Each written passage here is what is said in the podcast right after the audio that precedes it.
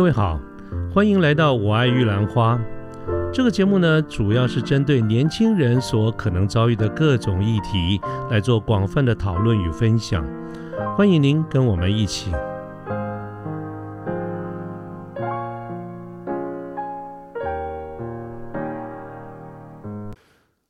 呃，各位好，我是卢天记。现在是民国一百一十一年的六月十八号星期六的下午。那么最近呢，我在网上看到了一个短视频，一个很短的影片，我觉得蛮有意思的，而且就呃对我而言若有所思，我也有一些领悟，所以我想今天呢就跟各位来聊一聊这个这个短片。那当然了，先要先跟大家说明一下这个状况哈。这个短片是我在脸书的 Watch 这个部里面所看到的，当然啊，它是一个大陆的一个短片。那么大陆的短片平常看到蛮多那种搞笑的，有时候也不怎么搞笑哈，呃，不怎么好笑了。但这个片子我还觉得不错啊。最近看到的，我不知道什么时候拍的了哈。那呃，它不是那种 YouTuber 的这种概念，它应该都是这种写出来的这个故事，只是很短。那这个故事的大意是这样子的啊，有两个男子呢，那么他们中午吃完饭了以后，从这个小饭馆里面出来，就走到自己的车子旁边，因为天气看来蛮冷的哈，有下雨下雪了，所以他们也赶快的走到自己的车旁边啊，准备要上车。那这个其中的这个车主呢，他他他这辆车是奔驰啊，就是宾士在大陆叫奔驰。那么他们准备要开门的时候呢，就看到在车子旁边站了一个小女生，年纪很轻。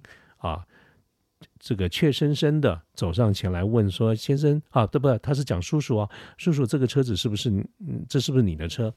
那车主就回答说：“对啊，这是我的车了，怎么了？”那这个女生就很很不好意思，很有压力，很害怕的，呃，鼓起勇气说：“真的，叔叔，不好意思，我我骑自行车把你的车子给刮了。”那么他们就赶快过来看看是哪里刮了呢？哦，原来是在这个车子的前保险杆右靠右前方这个地方。啊，有个一两道这个刮痕，这个刮痕呢，说严重不严重，可是也蛮清楚的。就是说，你你说它有有多惨，能够让这个保险杆掉下来，什么通通没有了哈。但是很明显的就是有个两道这个刮痕，所以势必是得要修理一下，否则嗯蛮难看的哈。那这个时间点呢，就是小女孩就是带的这两位先生呢，看到了这个车子上面所造成的一些伤害以后，小女孩一直表示歉意，而且她说明她为什么会留在这边，她就是要等这个车主来了以后，为了表示负责起见呢，她愿意赔偿啊。那这个时候呢，这个车主就看了一下这个状况，就说：“嗯，这个你你要赔偿哦，就是这个你要赔。”然后又觉得说这个小女生很年轻，于是他问她：“你几岁啊？”她说：“我十八岁。”那所以车主就想一想呢，说这那就叫你父母来处理吧。那小女孩一听了以后就十分的惊恐啊，她说：“哎呀，这个可不可以不要让我爸爸妈妈知道？”那这个就很害怕哈。车主想一想后就说：“好吧，那这个天气很冷啊，我们在车上聊好了。”所以他就跟这个朋友啊，这个这个两位先生跟这个小女孩就坐到车上。然后呢，这个车主上车以后呢，就持续的问了一下小女孩这个一些细节、一些状况。那么在同一个时间呢，车主也请他的朋友打电话到保养厂问一下，就是这样子的一个呃伤害哈，这样子的一个刮伤要处理起来要花多少钱？那么这个朋友打电话的时候是把这个扩音给开着的，所以我们就很清楚的从这个影片里面听到。听到这个保养厂的这个回答说，按这样出估一下呢，如果这个保险杆整个换掉的话，呃，差不多要两万块人民币。那如果是修补一下呢，大概也要个三四千块钱啊。这个就是保养厂的这个回答。那这个小女孩听了也真的傻眼了哈，因为这不管是哪一个，看来都不是她的能力所及。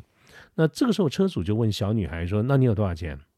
那小女孩说：“身上说啊，我只有最多两千块钱。”那显然是不够啊。那怎么办呢？小女孩就说：“那我。”打电话给我的朋友啊，给大概是同学朋友，我跟他们借钱啊。那讲到这个地方呢，这个镜头就稍微带了一下这个车主的朋友，我们可以从他的表情跟他的语气看得出来，这个朋友的基本的态度是说：哎，算了，就是这么一点点，没没什么嘛。哦，就就别跟他计较了啊，这个别跟他过不去，就叫他走了吧。啊，这是车主的呃朋友的这个态度。但是呢，呃，这个小女孩当然也看到了，听到这个情况，她心里就燃燃起了一丝希望。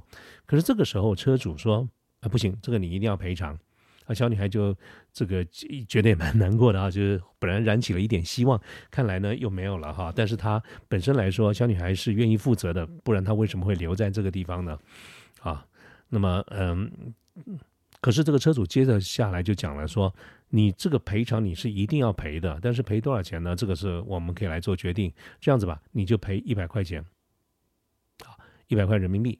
所以最后这整个的影片呢，最后 ending 在什么地方？就是这个小女孩呢赔了一百块人民币以后，车主就叫她走了，这个事情就算结束了。这整个片子也到这边也都结束了啊。好，我刚才是大致上叙述了一下这个短片的整个的这个经过。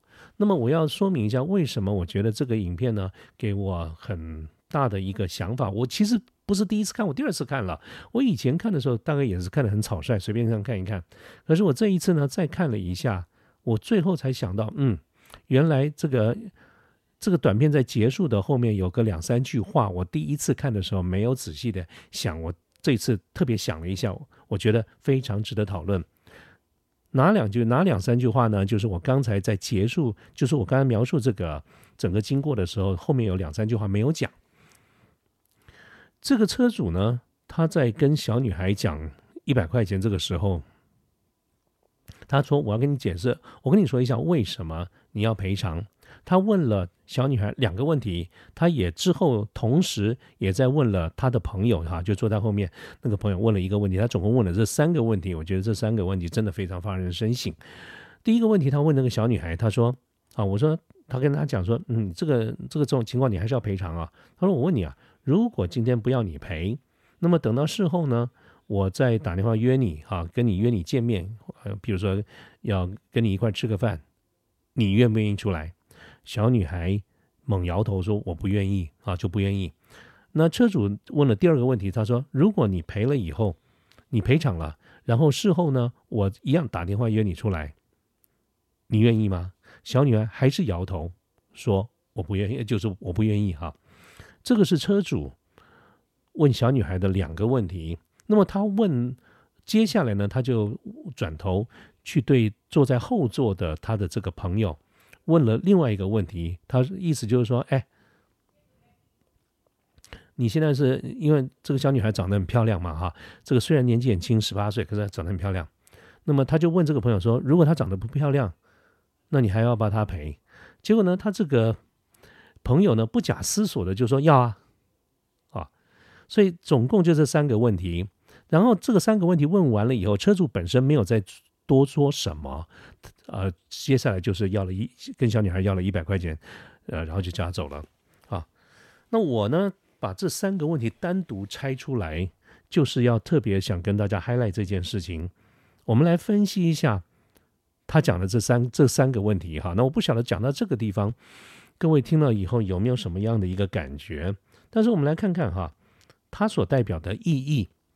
车主本身没有在这个影片里面做任何的说明，所以接下来的这个分析跟解释是我我个人的一个感觉。我的分析跟解读是这个样子的哈。他问的第一个问题就是，因为当然他前他的前提是说，嗯，你要赔。他的第一个问题是说，如果没有要你赔，如果你不用赔，但是呢？事后我约你出来吃饭，你愿不愿意？女孩说不愿意。可是如果我们把这个话题继续往下来思考的话，其实这个问题对女孩而言会造成一个非常大的一个为难。这个不愿意出来，应该是她自己内心深处的话，她心里的一个想法，她是不愿意出来的。可是如果她她的当时的情况是她没有赔，是不是代表欠人家一个人情？啊？除非这个男的是穷凶恶极，否则一般来说，啊，当你该要赔一笔不少的钱，人家也没有要你赔，你基本上呢，呃，就是欠了一个人情。那本质上你也基也是感谢人家的，可是你又不想要出来，所以在第一种状况你没有赔的情况下，你其实很为难。当然，如果你对这个人有好印象啦，呃，等等这些哈，那另当别论了。可是，当你很为难的时候，你甚至连说不的勇气都不太有，因为你你会觉得说别人给了我们一些 favor，给了我们一些好处，人家只是出来吃个饭呐或什么的哈，其实你很为难的。可是，如果我们看状况二，状况二就是小女孩付出了代价，该赔了，赔多少是一回事嘛，她赔了，这个事情就算是结案了。结案了以后呢，我们基本上是可以当做这个事情都已经过去了。那么这个时候呢，车主再打电话约她出来，不管他要不要出来，他心理上的那个负担跟压力会少很多，甚至可以说是没有压力的。那换句话说呢，他愿意出来是一回事。如果小女孩，你看，呃，各位听到我刚才的描述，她仍然是不愿意啦，所以看她看起来真的是不想出来。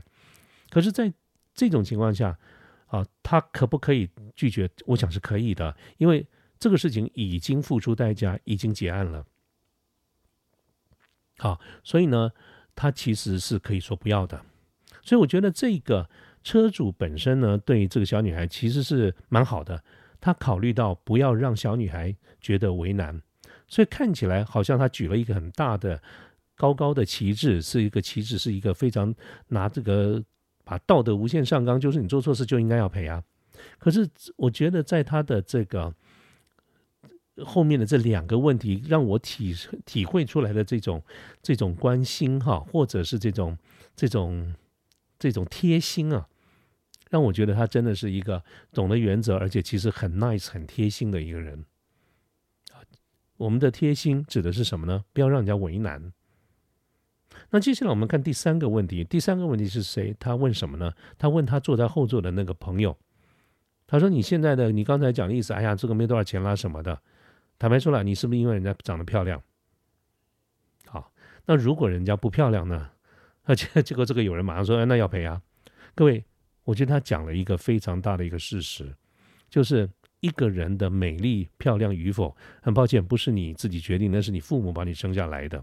可是如果我们谈基本的一个道理来看，假设我们是因为一个人的漂亮或不漂亮而决定对一个事情对他有不同的这个看法，其实。我们是不对的。换句话说，这个车主用比较委婉的方式来告诉他的友人：“你这样子的一个想法是不对的。”那么，难道就是如果长得不好看，他就倒霉吗？他就应该要怎么样吗？如果好看就可以豁免很多的事情吗？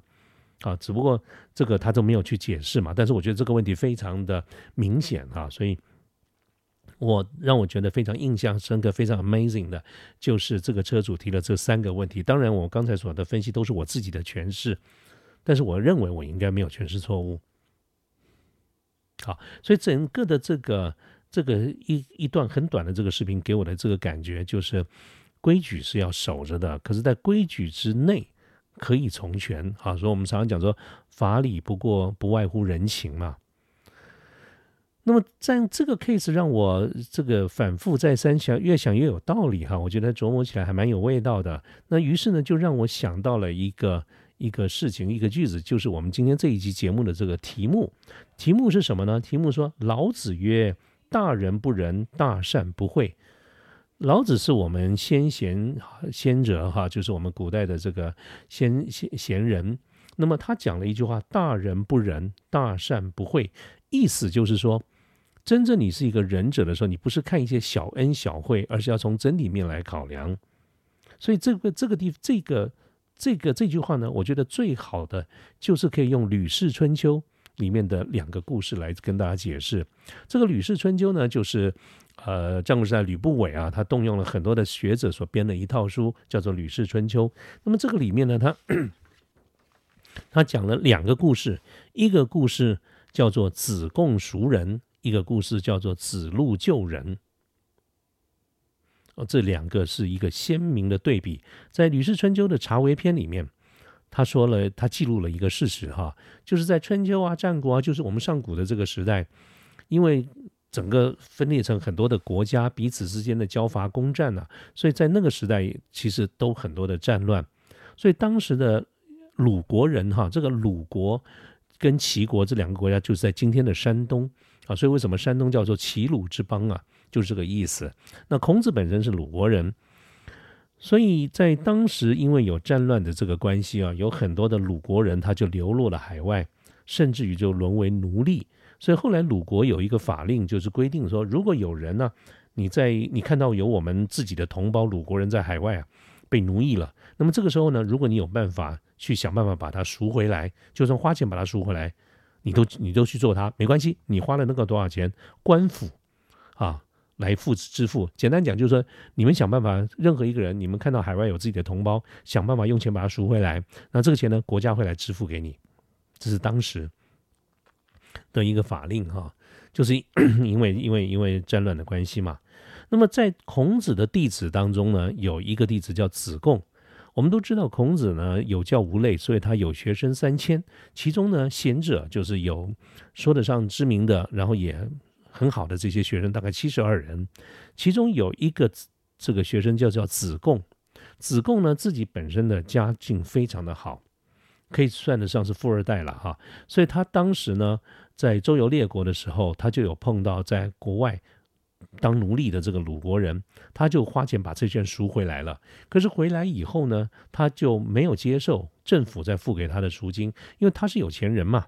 那政府的赎金，我猜大概也多不到哪里去。对子贡而言，根本就是小意思，嗯啊，所以他觉得不需要啊，甚至他觉得我做这个善事，就是因为他是我们的同胞，那个钱那个小事没有多少钱，而且我不我不需要，我付得起，没问题，所以他拒绝啊，也没有接受政府付给他的这些赎金。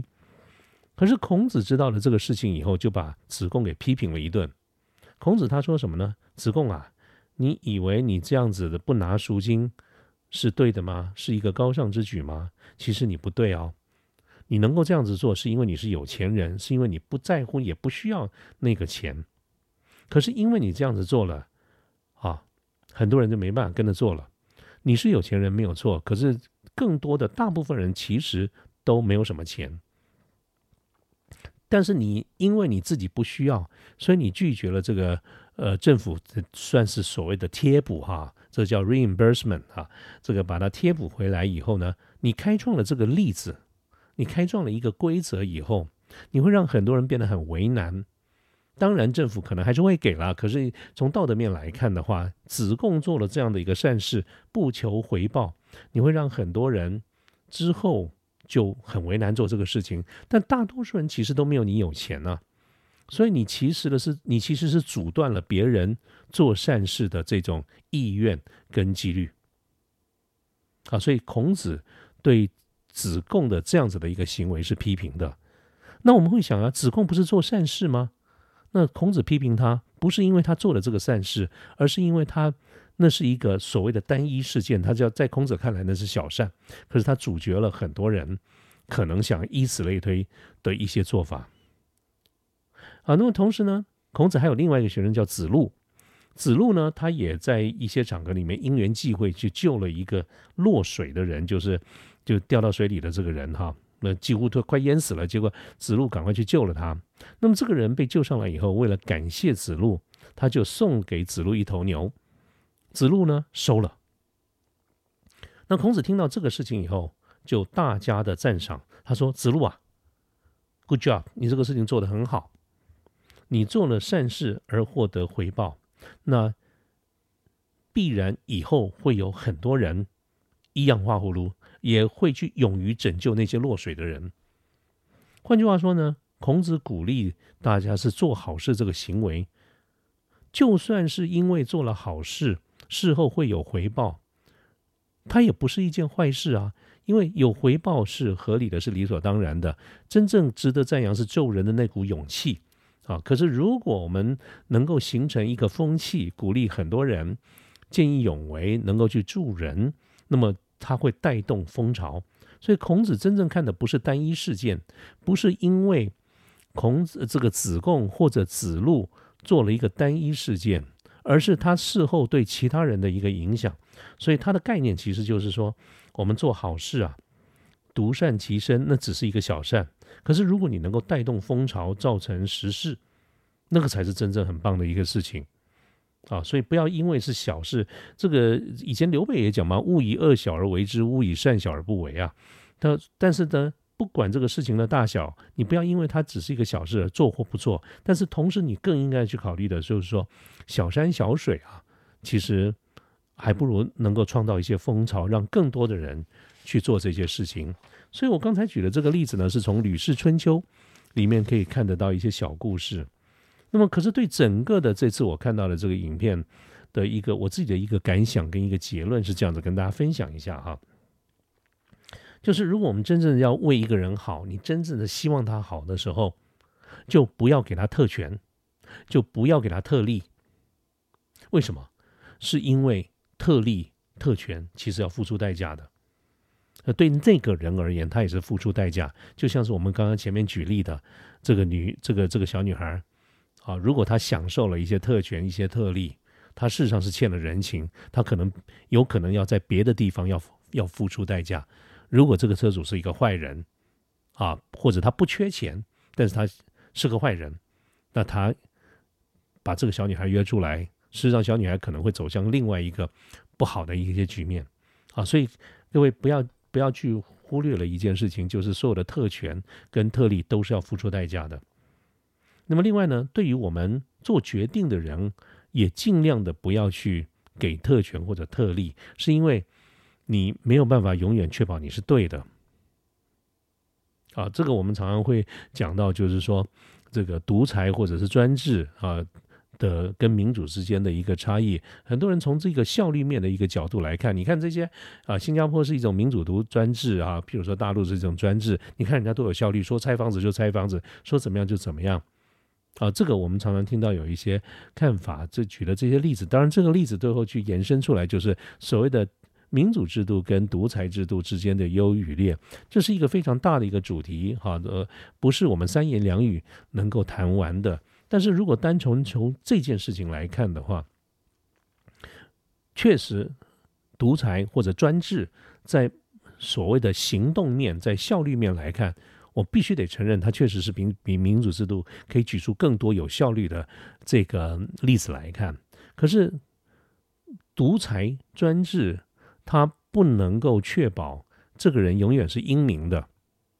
啊，就是说，今天这个车主本身他没有，他守了这个规矩，他也没有跟小孩子要很多钱啊，只是为了一个教育。我们觉得这个车主都很棒，可是不是每个车主都是这个样子的啊。所以，这个独裁或者是专制的优点，它必然是建立在个别案例，就是这个 leader 这个独裁者本身的英明之上。可是，就算同一个人，你也不会是永远都是英明的。更何况，当你呃挂了走了，后续的人也不确保一定是英明。那么，相对民主的这个制度来看的话，我们可以举出很多民主的缺点啊，包括没有效率啊，包括这些，我通通都承认。可是，一般而言，我们对公认民主的这个最大的一个优点，就是它自我修正错误的能力是存在的，而且也比民主、比独裁机制要好。当我们啊，这个在民主制度之下，我们所赋予一些权利的人，譬如说公仆，如果有任何的表现是我们所不欣赏、不接受的话，本身有一个监督的这个机制，就是代议政治啊，议会的政治可以做监督。另外呢，还有选举的制度，可以让我们后悔，可以让我们修正我们的错误。所以，选举制度一般来说是指的修正自己错误的一个办法。啊，所以不要只看到这些细节，我们要看看它设计的一个目的是假设不是每个人永远都能够啊英明的了哈。啊，这个稍微就提了远一点了哈。但是本质上来说，我觉得今天想要录这一期节目，主要还是因为我所看到这个影片哈，这是我第二次看这个影片，而他所提的三个问题，我们作为一个深思，也自我反省，我们会不会因为。对某一个人的好感，这个好感有的时候是一个非常世俗的眼光，他很漂亮啊，他很帅呀，啊，所以我们就做了某一些偏颇。那同样的，就像那个友人一样，如果这个女孩不漂亮呢，啊，或者是。啊，从这个女孩的个人的这个角度而言，真正对她的好处是让她付出代价。但是一个人付出代价以后，就应该有绝对的一个权利来决定自己的行为。啊，所以我觉得这个车主所做的这样子的一个决定，跟他问的这三个问题，真的是非常的发人深省啊。OK，好，那我想今天这个节目呢，就到这个地方那结束，谢谢大家了，拜拜。